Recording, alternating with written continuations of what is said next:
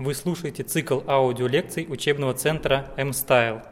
Узнайте больше на сайте вашсеминар.ру. Добрый день, уважаемые коллеги. Меня зовут Морозова Светлана Михайловна, и сегодня я проведу для вас вебинар на тему «Налоговая отчетность за полугодие 2016 года». После лекционной части у нас будет, э, если останется время, э, я выборочно отвечу на некоторые ваши вопросы. Задавать вы можете их в течение всего вебинара. Сегодня мы с вами рассмотрим следующие вопросы. Налог на прибыль учет расходов при задержке документов, экономическая обоснованность глазами Минфина, как исправлять первичку, хранение электронной первички, на первичке печать не обязательно. НДС. Являются ли книги покупок и продаж налоговыми регистрами? Какие ошибки в книгах э, могут повлечь штраф? Когда возможна ответственность за занижение базы по НДС – Счета фактуры, ответственность по статье 120 Налогового кодекса Российской Федерации, за что по статье 120 Налогового кодекса Российской Федерации оштрафовать нельзя, и НДС поправки. Э, НДФЛ, обновленные льготы по НДФЛ, обособленные подразделения, куда перечислять налог и сдавать? 6 НДФЛ, Минфин против высших судов, в командировку из отпуска – бесплатный проезд по личным делам. И 6 НДФЛ – полугодовая отчетность. Итак, начнем. Ни одна отчетная компания не обходится без обсуждения проблемы налогового учета расходов, которые относятся к отчетному периоду, но документально подтверждены в следующем. Когда их показать в расчете налоговой базы – Финансовое ведомство разъясняет, все зависит от того, успела ли первичка под расходы прийти до представления декларации за период, к которому они относятся, или нет. Если успела, и в документе четко обозначено, когда понесены затраты, на дату составления бумаги мы не смотрим, а учитываем расходы периодом, к которому они относятся. Замечу, что данная позиция чиновников доведена до ФНС – и до налоговых э, инспекторов на местах. А что делать, если первичка на расходы э, полугодия поступит после сдачи декларации? Единственный вариант, который поможет избежать претензий налоговиков, это, естественно, подача уточненки. Второй вариант, который уже несет в себе определенные риски – показать расходы периодом, когда пришли бумаги. В конце концов, пока нет документов, нет и затрат – и третий, наименее безопасный вариант – применить пункт 1 статьи 54 Налогового кодекса, позволяющий исправлять ошибки, которые привели к переплате налога периодом обнаружения этих ошибок.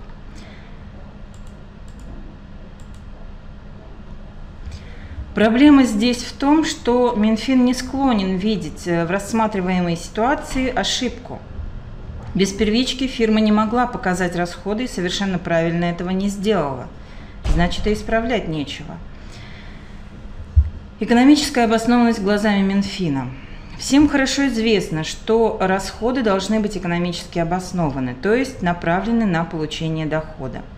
И Минфин постоянно пишет, что организация вправе сама решать, какие затраты считать связанным, связанными с извлечением дохода – Однако в то же время чиновники нередко позволяют себе оценивать экономическую обоснованность вместо нас. Взять, к примеру, следующую ситуацию, рассмотренную в одном из писем Минфина. Организация заключила с человеком гражданско-правовой договор. Э, помимо прочего, предусмотрено в нем, что заказчик возмещает исполнителю расходы на проезд и проживание в месте проведения мероприятия, для участия э, в котором его это физическое лицо и наняли. Можно ли учесть эти расходы для целей налогообложения прибыли? Финансовое ведомство говорит, что нет, нельзя, поскольку отсутствует экономическая обоснованность. Но позвольте, почему? Услуги физлица фирме нужны? Нужны, а тот готов их э, оказать только если ему оплатят дорогу и жилье. У компании есть выбор? Теоретически да.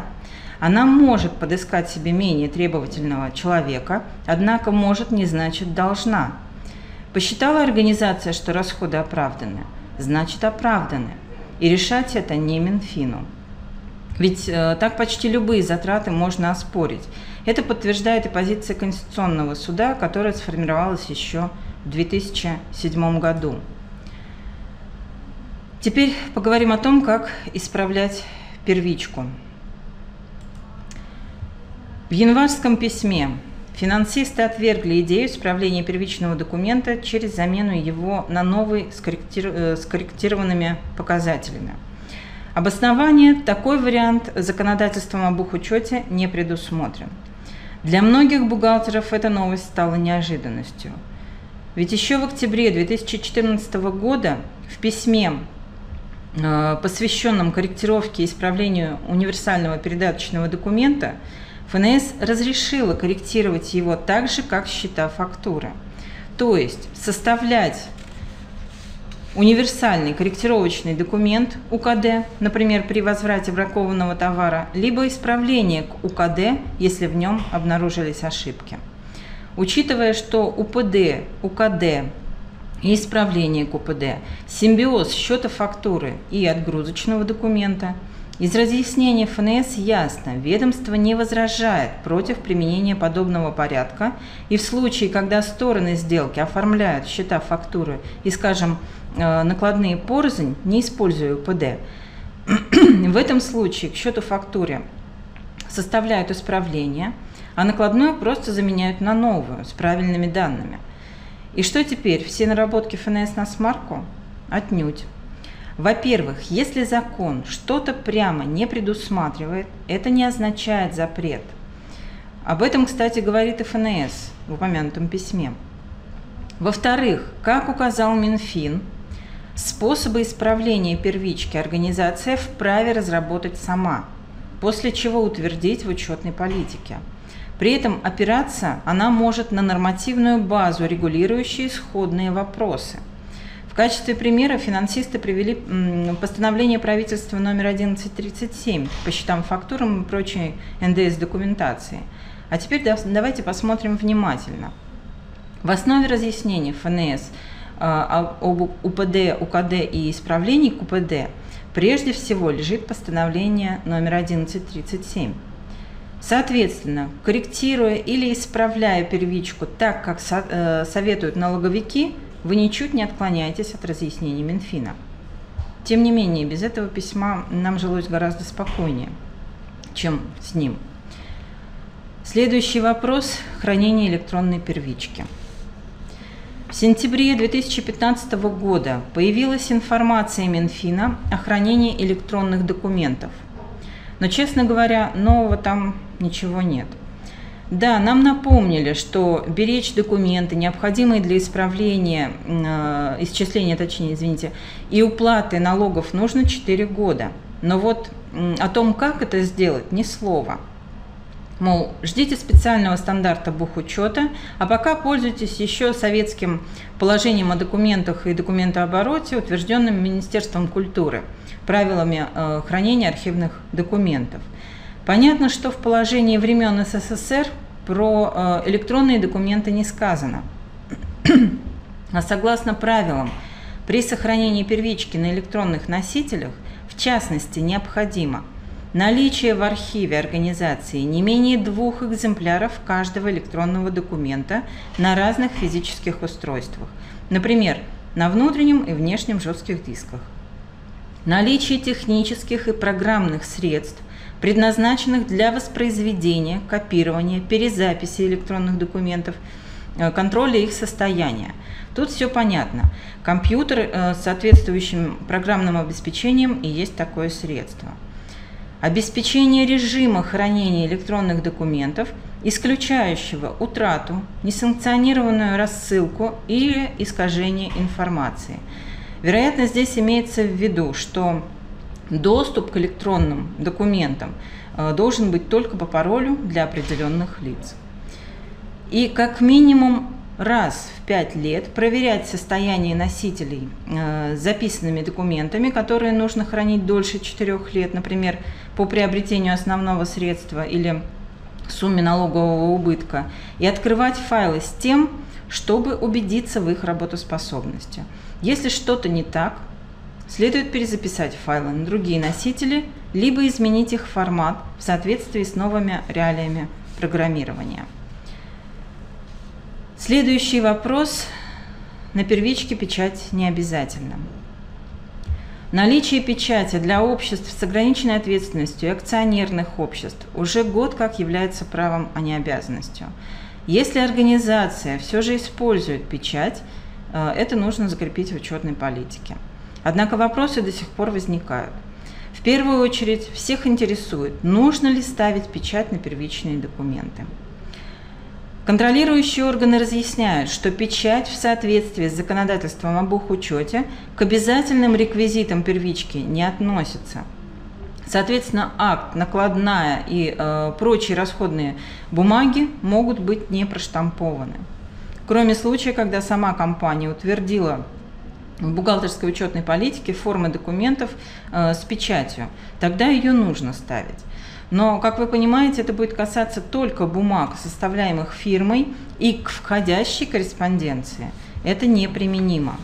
Также, согласно разъяснениям Минфина и налоговой службы, не обязательно ставить печать на э, представляемых э, в ФНС декларациях и расчетах, копиях документов, запрошенных налоговиками. Переходим к следующей теме – НДС. Как известно, у налоговых органов есть право штрафовать организацию или предпринимателя по статье 120 Налогового кодекса Российской Федерации за грубое нарушение правил учета доходов и расходов, в том числе в виде отсутствия счетов фактур, отсутствия регистров налогового учета, неправильное отражение хозяйственных операций в регистрах налогового учета – Грубое нарушение правил учета доходов, расходов и объектов налогообложения предусматривает штраф 10 тысяч рублей, если нарушения допущены в пределах одного налогового периода, это регулируется пунктом 1 статьи 120 Налогового кодекса, 30 тысяч рублей, если нарушения допущены в двух и более налоговых периодах, пункт 2 соответствующей статьи, и 20% от суммы неуплаченного налога, но не менее 40 тысяч рублей, если из-за грубого нарушения занижена налоговая база. Это пункт 3 статьи 120 Налогового кодекса. Поскольку суммы штрафов э, довольно внушительные, очень важно понять, распространяется ли это на книгу покупок и книгу продаж. То есть являются ли книги налоговыми регистрами. Определение регистра налогового учета содержится лишь в главе 25 Налогового кодекса, статья 314. Там говорится, что такие э, регистры предназначены для систематизации и накопления информации, содержащейся в принятых к учету первичных документах, аналитических данных налогового учета для отражения в расчете налоговой базы. Но что может подразумеваться под налоговой базой в главе 25 Налогового кодекса? Только налоговая база по налогу на прибыль. Поэтому распространять определение налогового регистра из этой главы еще и на НДС нет никаких оснований. Использовать положение одной главы налогового кодекса для цели другой главы э, можно лишь тогда, когда есть прямая норма об этом. Еще одно место, где документ прямо назван налоговым регистром, это глава 23 Налогового кодекса, посвящена она НДФЛ. В пункте 1 статьи 230 Налогового кодекса сказано, что в таких регистрах отражаются полученные физлицами доходы, предоставленные им вычеты, исчисленный и удержанный налог. Э, разрабатывают и ведут эти регистры налоговые агенты по НДФЛ – то, что книга продаж и книга покупок не налоговые регистры, косвенно следует также из порядка заполнения декларации по НДС. Там книги э, и регистры упоминаются отдельно. Э, в чем не было бы смысла, если бы э, эти два понятия были бы синонимами. Следовательно, можно сказать, что ФНС, утвердившая порядок, книги налоговыми регистрами не считает. При таком подходе, как вы понимаете, за отсутствие книги продаж и книги покупок, либо ошибки в них по статье 120 Налогового кодекса оштрафовать нельзя. Правда, порой суды называют книги регистрами, однако это может, э, можно отнести э, к обобщенному названию документов по налогам, запрашиваемых инспекцией. Налоговики в этих делах э, статью 120 не применяли, споры касались просто другого. Но даже тогда гораздо чаще арбитры отделяют книги от налоговых регистров, называя при перечислении документов особо. В то же время э, суд может поддержать налоговиков. Э, в ряде случаев арбитраж указывает, что книги покупок и продаж являются регистрами налогового учета, так как в них регистрируются счета фактуры и определяется сумма НДС к вычету или уплате в бюджет. Впрочем, Э, есть суды, которые прямо не относят книги к налоговым регистрам. Однако не, нельзя не отметить, что э, они довольно древние, 2012 года. Э, в любом случае доказывать незаконность штрафа по статье 120 Налогового кодекса, естественно, придется в суде. Налоговики вряд ли будут сильно задумываться. Раз с помощью книг подсчитывается налоговое обязательство и данные книг используются для заполнения декларации по НДС, значит это налоговые регистры. Поэтому за отсутствие книг или ошибки в них проверяющие будут пробовать штрафовать по пунктам 1 и 2 статьи 120 Налогового кодекса. И даже то, что некоторые арбитры считают книги лишь инструментом регистрации операций, вряд ли остановит ФНС. Э, хотя отдельные суды прямо говорят, что э, данные книг на правильность исчисления НДС влиять не могут. Итак, какие же ошибки в книгах могут повлечь штраф? Если принять за основу утверждение, что книги – это налоговые регистры, то все ли ошибки и недочеты в них будут означать штраф – Э, судя по постановлению Президиума ВАС э, номер 5803-01, после вступления в силу главы 21 Налогового кодекса в 2001 году проверяющие поначалу пытались штрафовать организации по 120 статье э, за любые ошибки в книгах. Например, за неверный ИНН, дату или номер счета фактуры – в 2002 году ВАЗ решил, что это незаконно, так как подобные ошибки не попадают под действие тогда, э, под действовавший тогда состав статьи 120 Налогового кодекса, в котором упоминались только ошибки в бухгалтерских регистрах. Сейчас, к сожалению, это решение уже мало чем э, поможет, поскольку суд не делал э, выводов о том, что относятся книги к регистрам налогового учета или не относятся. Можно считать указание неверного ИНН и других показателей, не влияющих на сумму, ошибкой в отражении хозяйственной операции или нельзя. Итак, в книге покупок должна быть верно указана сумма НДС, принимаемая к вычету, а в книге продаж цена, ставка, сумма НДС, а также итоговая сумма. Сумма указывается строго в рублях – в книгах есть графы для отражения сумм в валюте, э, если товары, работы, услуги куплены э, или проданы за иностранную валюту. Но и э, в этом случае суммы в валюте дублируются в рублях, что даже удобнее, поскольку из книг они попадают в налоговую декларацию, которая заполняется также только в рублях. Несложно заметить, что при определении ошибок э, в книгах покупок и продаж должна учитываться аналогия с существенностью ошибок, допущенных при оформлении счетов фактур. Имеются в виду те ошибки в счете фактуре, которые могут повлечь отказ в вычете НДС, а именно не позволяющие определить, кто является продавцом или покупателем – какой товар, услуга или работа приобретены, сколько стоят товары, работы и услуги, или сумму предоплаты по ним, э, ставку и сумму НДС. Получается, что если продавец выпишет покупателю счет-фактуру хотя бы с одной такой ошибкой и впоследствии зарегистрирует его в книге продаж, то могут пострадать обе стороны – сам продавец и, соответственно, покупатель. Э, налоговая инспекция может пытаться привлечь продавца к ответственности по 120 статье Налогового кодекса, а покупателю откажет в вычете. Поэтому можно только посоветовать аккуратно вести книги, и с должным вниманием относиться к любому реквизиту. Когда э, возможна ответственность за занижение базы по НДС?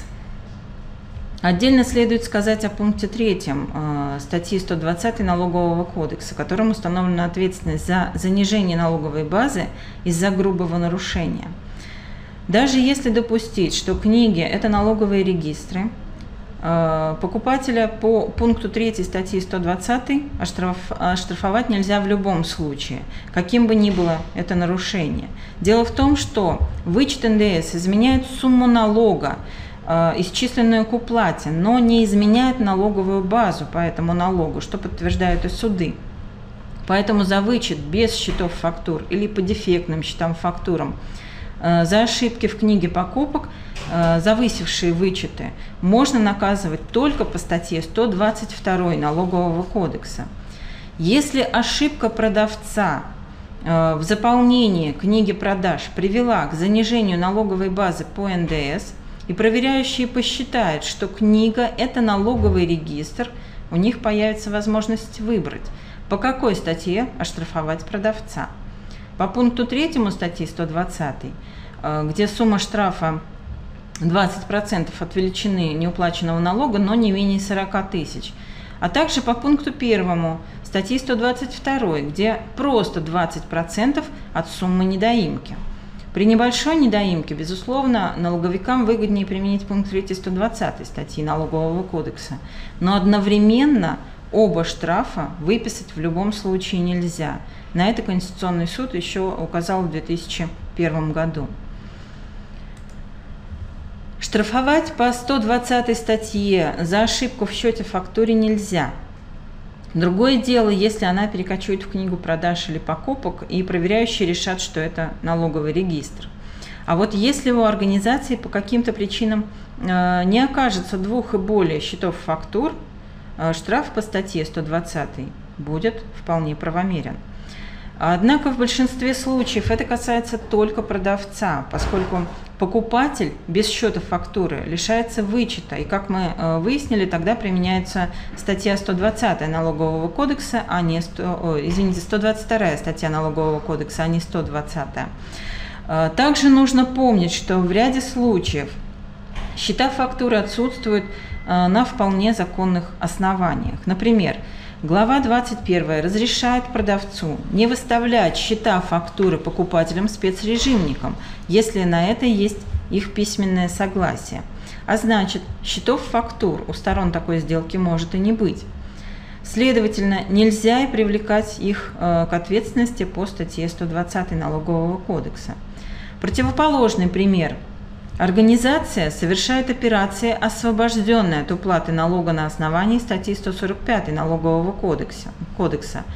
Несмотря на то, что она не исчисляет НДС, ей все равно нужно выставить покупателям отгрузочные счета фактуры с пометкой без налога НДС – Э, так предписывает налоговый кодекс. И если организация делать этого не будет, ее могут оштрафовать по 120 статье налогового кодекса, как, впрочем, и ее покупателя. Помните, что э, в статье 120 налогового кодекса речь идет об отсутствующих счетах фактурах во множественном числе. То есть для штрафа не хватать должно как минимум двух счетов фактур. Э, в то же время один из судов признал санкции законными и при отсутствии одного счета фактуры по строительно-монтажным работам для собственного потребления. Видимо, на его вывод повлияло то, что э, бумага не была э, проведена так, также по книге продаж, которую, вероятно, арбитры посчитали налоговым регистром. По-другому их вердикт просто объяснить невозможно. Итак, за что же нельзя оштрафовать по статье 120 Налогового кодекса? Надо сказать, что перечень грубых нарушений правил учета по статье 120 Налогового кодекса закрытый, и толковать его расширенно нельзя. А потому незаконно штрафовать продавца, если он, например, оформит счет фактуру в рамках квартала, но э, позднее, чем за 5 дней после э, отгрузки или получения аванса. Ведь счет фактуры есть, пусть и выставленный с нарушением срока. Также продавца не смогут наказать и за несвоевременное отражение этого документа в книге продаж, потому что постановление номер 1137 э, предусматривает лишь регистрацию счетов фактур в книге продаж в том квартале, в котором возникло налоговое обязательство. Конкретные же сроки э, регистрации не установлены. Теперь, коллеги, поговорим о э, НДС поправках. С 1 июля вступила в силу поправка, согласно которой продавцам, исчисляющим НДС по отгрузке, то есть большинству, не надо включать в базу по НДС страховую выплату, э, полученную от страховщика при неоплате товара покупателям. Так депутаты наконец-то исполнили предписание э, Конституционного суда, которое он дал еще в июле 2015 года в постановлении номер 19П. Напомню, э, что тогда Конституционный суд счел норму неконституционной, поскольку она э, заставляла продавцов дважды исчислять НДС с одной и той же суммы. Со стоимости проданного товара, работ, услуг в день отгрузки – и суммы страховой выплаты, покрывающую эту стоимость, то есть день ее получения. В принципе, уже начиная с июля 2015 года на основании вердикта Конституционного суда продавцы, работающие по отгрузке, страховую выплату э, в базу по НДС не включали. Теперь же это закреплено законом.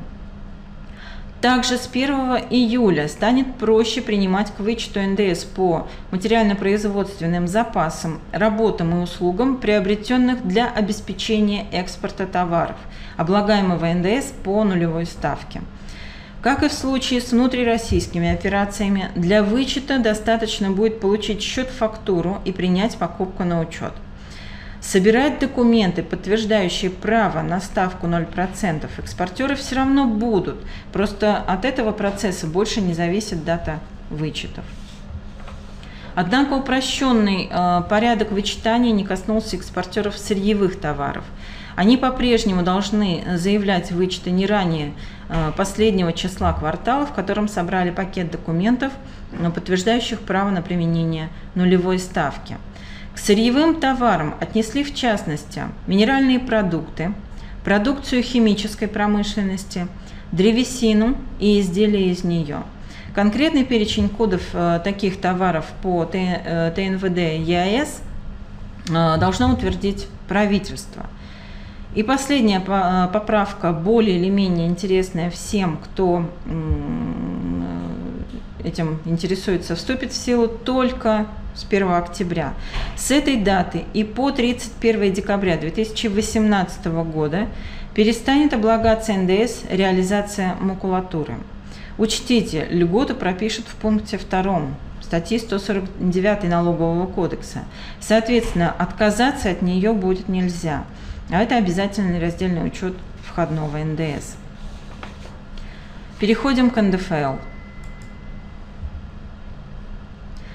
Под конец 2015 года законодатель внес ряд поправок в налоговый кодекс, дополнив э, перечень необлагаемых НДФЛ доходов.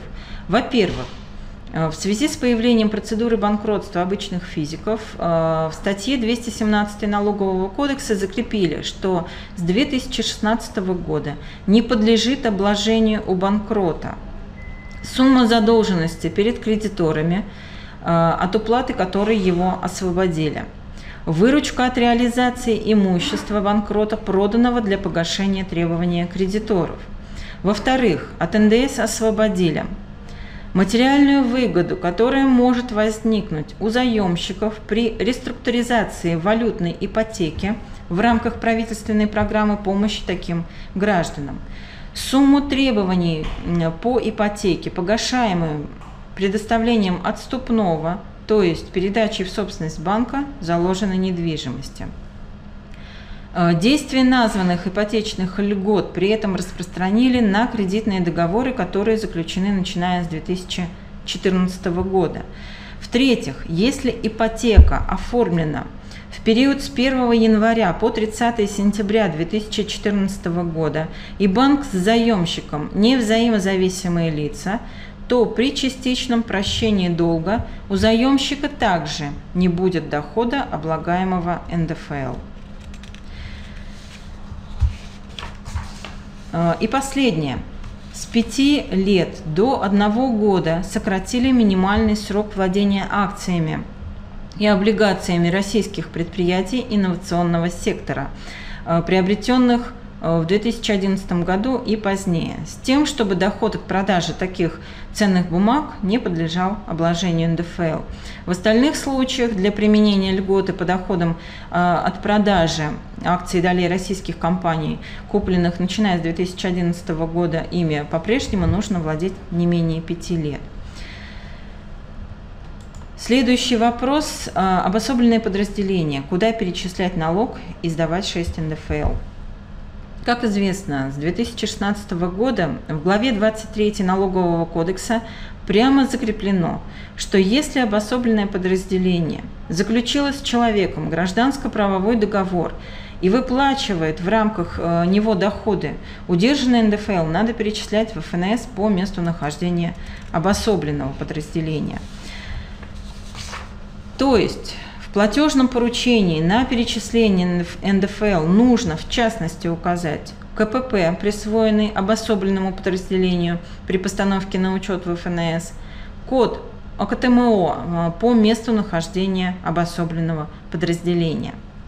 Кроме того, на рубеже 2015 и 2016 годов э, для организаций с э, обособленными подразделениями ФНС выпустила несколько разъяснений, посвященных особенностям представления новых расчетов по форме 6 НДФЛ.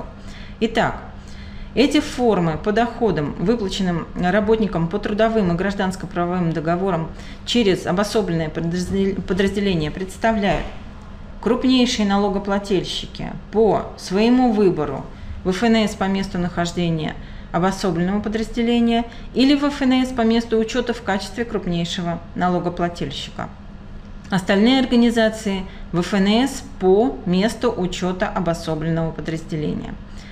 Если в одной налоговой инспекции зарегистрированы несколько обособленных подразделений – выплачивающих доходы физикам, то сдавать отдельный расчет 6 НДФЛ нужно по каждому обособленному подразделению.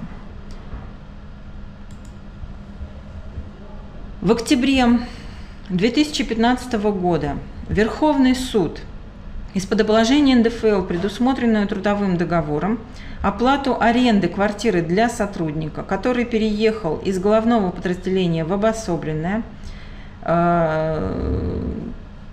естественно, исключил. Обоснование эти расходы больше нужны работодателю, заинтересованному э, в специалисте, чем самому сотруднику.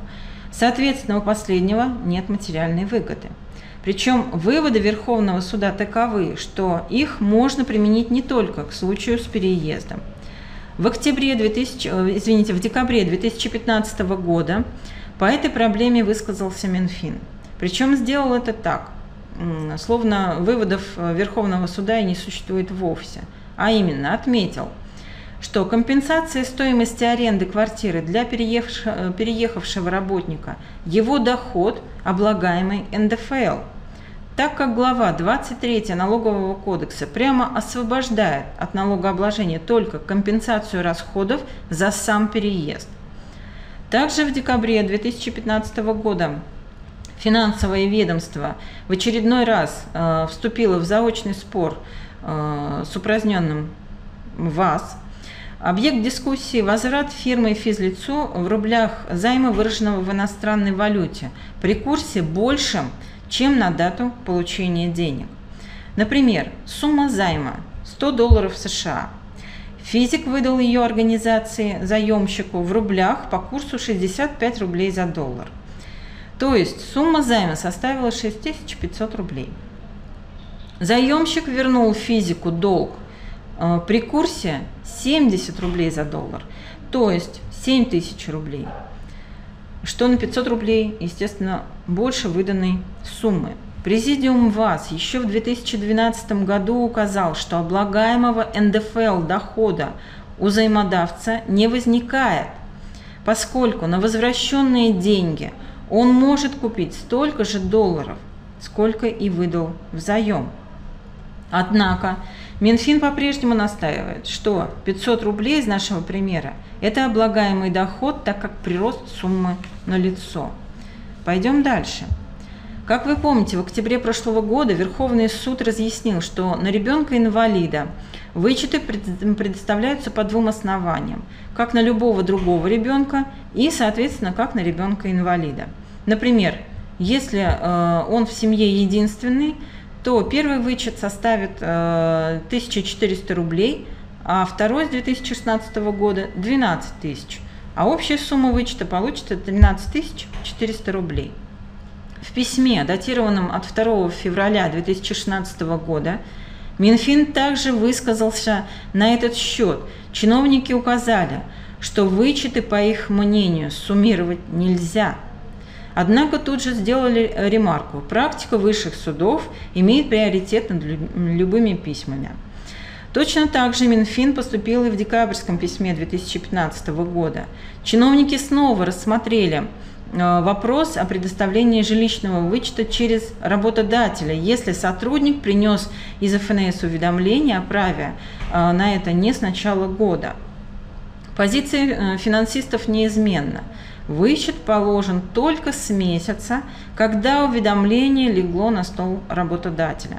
Поэтому налог, удержанный ранее, возвращать нельзя – а, однако на, это письмо, на этот раз письмо завершалось напоминанием для э, налоговых о том, что решение высших судов главнее разъяснения Минфина.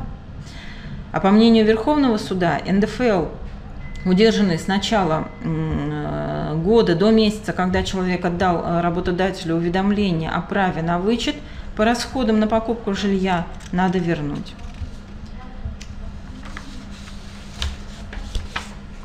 Каков итог? Все просто. Неконфликтные работодатели поступят по-минфиновски. Остальные имеют высокие шансы э, рассчитывать на победу в суде. А то и раньше, при обжаловании решений инспекции в региональном, региональном УФНС. Ведь э, налоговики относятся к вердиктам высших судов более уважительно. Так, например, ФНС отозвала ряд своих разъяснений, противоречащих позиции Верховного суда по НДФЛ, включая письма о порядке представления э, вычетов э, на детей-инвалидов и жилищных вычетов не с начала года. Без каких-либо оговорок транслирует позицию ВАС о проблеме займов, выраженных в иностранной валюте, но выданной в рублях, и э, еще один вопрос, по которому ФНС согласилась с высшими судами, э, что считать доходом физлица при переуступке ранее приобретенного им долга или погашении этого обязательства. Э, одно время налоговики включали в базу э, все полученное по сделке, а расходы на приобретение задолженности не учитывали. Верховный, э, а затем и конституционные суды решили, Э, что это не соответствует понятию экономической выгоды и э, доход, облагаемый НДФЛ. Это положительная разница между тем, что человек получил, и тем, что человек потратил в рамках сделки. Следующий момент – это в командировку из отпуска. Оплату проезда работника в командировку и обратно НДФЛ не облагают. Об этом прямо сказано в статье 217 Налогового кодекса.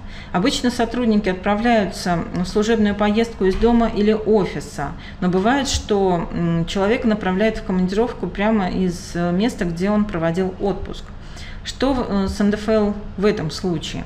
Минфин уверяет, налог исчислять не нужно. Ведь налоговый кодекс не ставит освобождение компенсации проезда в командировку в зависимости от места, из которого человек начинает свое путешествие.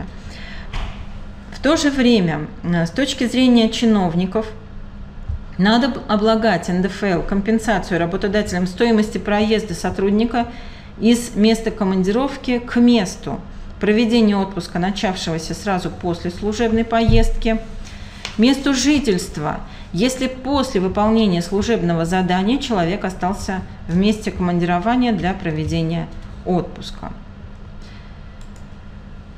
Теперь поговорим о бесплатном проезде по личным делам. В декабре 2015 года Верховный суд рассмотрел несколько однотипных дел. Работники судились со своими работодателями транспортной компании из-за следующего. По коллективному договору фирма обязалась обеспечить бесплатный проезд персонала по личным надобностям в поездах пригородного сообщения э, с ограничением по расстоянию и раз в год в любую точку России на, России на поезде. Стоимость проезда работодатель считал доходом, облагаемым НДФЛ, и удерживал налог э, из зарплаты людей. Последних такой расклад не устроил. В итоге дело дошло до суда. Верховный суд работников не поддержал, отметив следующее. Компенсация – это возмещение затрат работников, связанных с исполнением ими э, трудовых обязанностей. А НДФЛ как известно, не облагают именно компенсацией. Но поскольку э, на поездах люди катались в нерабочее время, о трудовой компенсации речи в этом случае быть не может. Это гарантия, которая э, в перечень льготируемых доходов, установленных статьей 217 налогового кодекса, не входит. И, соответственно, люди остались не у дел. Э, следующий момент и последний на сегодня – Э, это у нас 6 НДФЛ, полугодовая отчетность.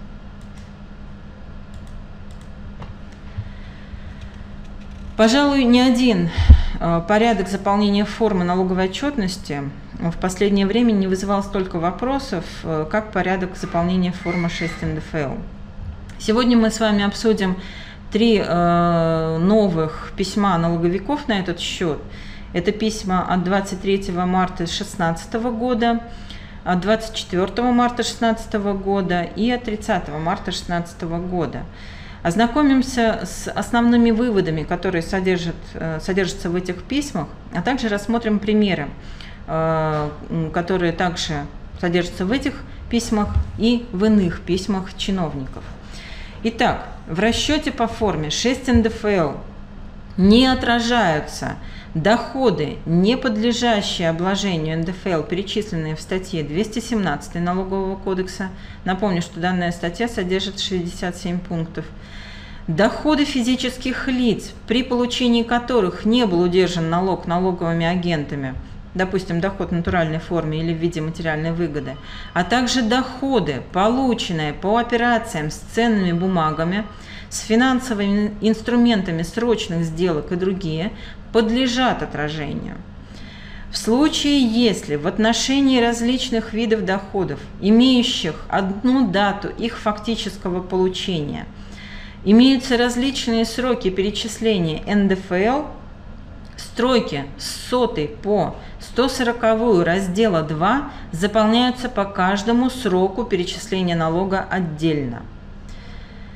Строки с сотой по 140 э, раздела 2 форма 6 НДФЛ, заполняются без разбивки по налоговым ставкам, э, примененным к фактически полученным э, физическими лицами доходам. Если данные, подлежащие отражению в, 2, э, в разделе 2, могут быть размещены на меньшем количестве страниц, чем сформировано в связи с заполнением нескольких разделов 1, во всех знакоместах раздела 2 страниц которых раздел 2 не подлежит заполнению, проставляются прочерки. Контрольными соотношениями показателей 6 НДФЛ, направленными налоговыми органам, налоговым органам письмом ФНС России от 10 марта 2016 года не предусмотрено равенство показателей строк 0,40 сумма исчисленного налога и 0,70 сумма удержанного налога раздела 1. В случае заполнения организации, имеющей обособленное подразделение в поле КПП, проставляется КПП по месту учета организации по месту нахождения ее обособки. В случае указания некорректного КПП организация должна представить уточненный расчет. Это основные выводы из писем налоговиков и Минфина. Если обособленное подразделение российской организации не производит выплату доходов физическим лицам, обязанности по предоставлению расчета по форме 6 НДФЛ не возникает. Коллеги, я вам еще раз задиктую реквизиты этих писем. Э, запишите, пожалуйста. От 23 марта 2016 года. Номер. Борис Сергей, большие буквы, тире 4, тире 11, дробь 4958, собака. От 24 марта 2016 номер. Борис Сергей, большие буквы, тире 4, тире 11, дробь 5106, тоже в конце собака.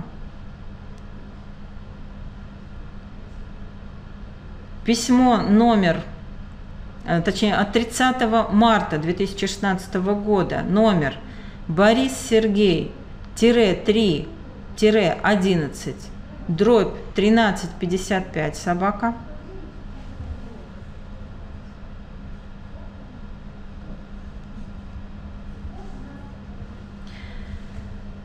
Также письмо от 23 марта 2016 года, номер Борис Сергей-4, 11, дробь 4900 собака.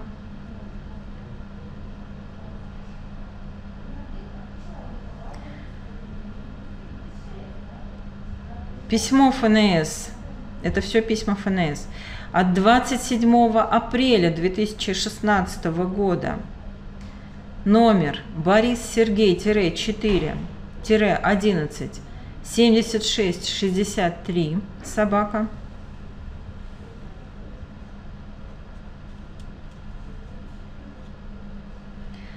И еще одно письмо от 23 марта 2016 года, номер БС-4, 11, дробь 4901, собака. Как вы видите, писем э, под одной датой достаточно много, но номера у них разные. Теперь, коллеги, давайте рассмотрим э, примеры заполнения 6 э, НДФЛ. Первый пример. Вы все примеры можете видеть на слайдах. Организация ликвидирована во втором квартале 2016 года. А, названная организация обязана представить расчет по форме 6 НДФЛ за первый квартал 2016 года не позднее 4 мая 2016 года за последний налоговый период, в котором, который является период с начала календарного года до дня завершения ликвидации – Налоговым кодексом не установлены специальные сроки подачи ликвидируемыми организациями налоговых деклараций расчетов э, за последний налоговый период деятельности э, самой организации. По мнению налоговиков, расчет по форме 6 НДФЛ за последний налоговый период должен быть предоставлен налоговым агентам до дня завершения ликвидации, то есть до даты внесения записи в единый госреестр. Пример номер два. Зарплата за март 2016 года выплачена работникам 5 апреля 2016 года в сумме 1 миллион рублей. Это имеется в виду в целом по организации. НДФЛ перечислен 6 апреля 2016 года в сумме 130 тысяч. Данная операция отражается в разделе 1 расчета по форме 6 НДФЛ за первый квартал 2016 года. При этом налоговый агент не отражает данную операцию в разделе 2 за первый квартал 2016 года. Она будет отражена при непосредственной выплате зарплаты э, работникам э, в названном расчете за полугодие 2016 года следующим образом – в строке сотой, дата фактического получения дохода, мы ставим 31 марта 2016 года. В строке 110 дата удержания налога мы ставим 05.04.2016 года. В строке 120 срок перечисления налога 06.04.2016 года. Ну, естественно, э, по строкам 130 и 140 сумма фактически полученного дохода – миллион, сумма удержанного налога – 130 тысяч. Пример номер три. Зарплата за апрель выплачена работникам 22 апреля 2016 года в сумме 1 миллион рублей. НДФЛ перечислен 25 апреля с учетом выходных дней в сумме 130 тысяч. В разделе 2 расчета 6 НДФЛ за полугодие 2016 года данная операция будет отражаться следующим образом. В сотой строке мы указываем 30 апреля 2016 года, дата фактического получения э, дохода в виде заработной платы. 110 строка, дата удержания налога 22 апреля 2016 года, срок перечисления налога 25 апреля 2016 года. Ну и 130 140 э, статья, э, строки, извините, заполняются соответствующим образом, как и в примере номер 2. Следующий пример, пример четвертый. Организация производит выплату физическим лицам дивидендов э, во втором квартале 2016 года – 15 июня 2016 года 50 тысяч рублей. Сумма исчисленного и удержанного НДФЛ составляет 6,5 тысяч рублей. Расчет по форме 6 НДФЛ в таком случае следует представлять в налоговый орган за полугодие, за 9 месяцев и за 2016 год. Раздел формы 2 6 НДФЛ в, час, в части выплаты дивидендов за полугодие должен быть заполнен следующим образом – в строке сотой мы ставим дату 15 июня 2016 года. В строке 110 мы также ставим 15 июня 2016 года. В строке 120 16 э, июня 2016 года. 130 э, строка и 140 на соответствующие суммы заполняется. Если в третьем и четвертом кварталах аналогичные выплаты отсутствуют, то за 9 месяцев и за 2016 год в части выплаты, выплаты дивидендов нужно будет заполнить только раздел 1 6 НДФЛ, а раздел 2 э, в этом случае не заполняется, потому что выплата у нас была во втором квартале. Пример пятый. Физическому лицу, не являющемуся работником организации, 1 марта 2016 года выплачен доход в натуральной форме. Переданы товары на сумму 4000 рублей. При этом у налогового агента отсутствовала возможность удержать налог. Названная операция будет отражаться в строках 020, 040 и 080 раздела 1 и строках с сотой по 140 раздела 2 расчета форма 6, по форме 6 НДФЛ за первый квартал. Соответствующие разъяснения э, даны в письме. Запишите письмо ФНС России от 28 марта 2016 года. Номер Борис Сергей-4 11 дробь 52 78 собака.